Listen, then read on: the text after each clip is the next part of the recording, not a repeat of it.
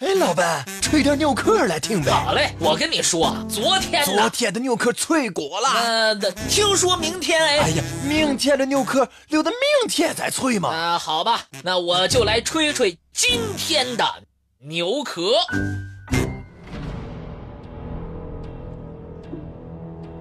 世界各地无奇不有，每个地方都有自己独特的风俗。在英国，曾经有一段时间，天气很炎热。白金汉宫内的仆人们还穿着红色的燕尾服工作，他们都大汗淋漓。这一幕被管家助理看到，便为他们定制了一套夏季的工作礼服，纯白色，很漂亮。仆人们都很高兴，但是女王看到之后烦恼地说：“他们看起来就像雪糕一样，还是另外换一套吧。”于是，白金汉宫内到现在就一律禁止穿白色的外套了。在法国的拉格兰德莫特市。曾经颁布了一条非常特殊的命令。市长授权当地警察对海滩上穿泳衣的游客进行检查。如果闻到被检查者身有异味，就要勒令此人穿上外衣。拒不执行者会被罚款。原来。这位颁布命令的市长亨利·迪努瓦，是一位游泳爱好者。他对采访的媒体表示，在海滩上，许多人有很重的汗味儿，但是却不自觉，不掩盖也不冲洗，难闻的气味到处飘散，让人不能忍受。为表达这个政令。还是很人性化的。迪努瓦市长命人准备了很多免费的衬衫，让那些有体味的人使用。但是，这种做法让很多当地的居民反感。一位不愿意透露姓名的男士表示，他滥用职权，好像疯了一样。他提供的 T 恤衫也有问题。上面居然写着“我身上有怪味儿”。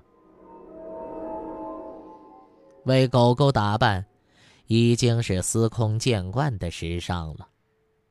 猫，如今也有这样的时尚待遇。美国的一家化妆品公司，向市场推广了一种人猫可以共用的香水。哦，我的猫！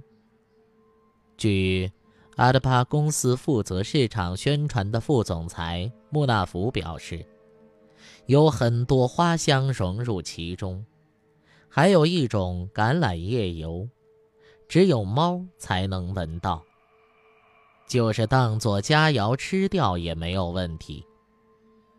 福纳福同时指出，这样做的目的是要增进主人和猫的和谐。据当地媒体报道，这种人猫共用的香水还是非常的受到大家喜欢的。墨西哥人对死亡的态度，往往会让前去旅游的中国人感到非常的感慨。他们是极其乐观积极的。每年的十一月。是墨西哥的亡灵节，它和中国的清明节大为不同。墨西哥的亡灵节是个隆重的节日盛会，他们会用喜庆的方式来度过这个节日。亡灵节由十一月一号的幼灵节和十一月二号的成灵节两个部分组成。十月三十一号是西方国家大狂欢的节日——万圣节。所以，对墨西哥人来说，从这一天开始就已经是亡灵节了。特别是小孩子，更是欢快无比。接下来一连三天，到处都是欢乐的气氛。在亡灵节还没有开始的时候，墨西哥城的大街小巷就摆满了与亡灵节相关的饰品：亡灵食品、亡灵衣服、亡灵面具。在亡灵节期间，村庄和小镇的路上撒满了黄色的花瓣，为的是引亡灵回家。到了晚上。家家户户门前都点上南瓜灯，为亡灵引路。在祭坛上，摆满了为亡灵们充饥享用的亡灵节面包、各种点心、粽子等等。在这个狂欢的日子里，人们都戴着面具，身上穿着奇怪的鬼怪衣服，来迎接亡灵节的归来。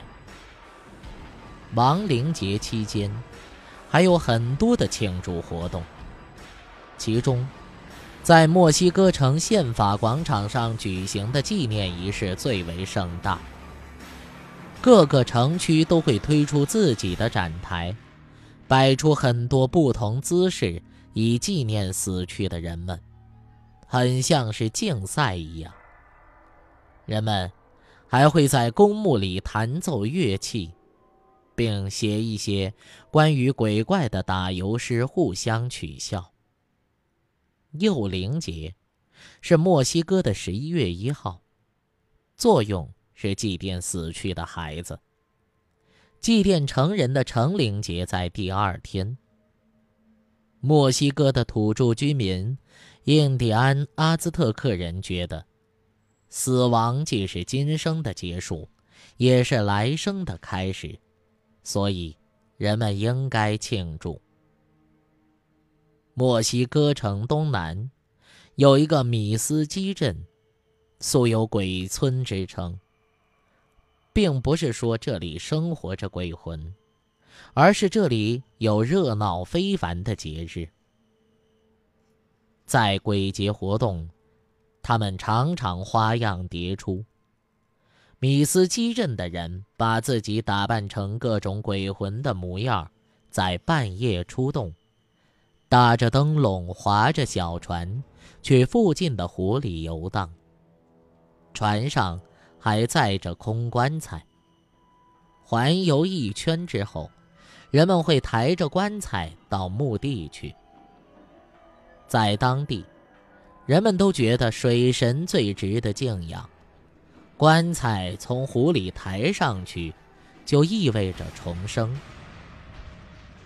那里很多的乡村还遗留有洗尸的风俗，就是把自己的亲人挖出来，冲洗之后重新入殓。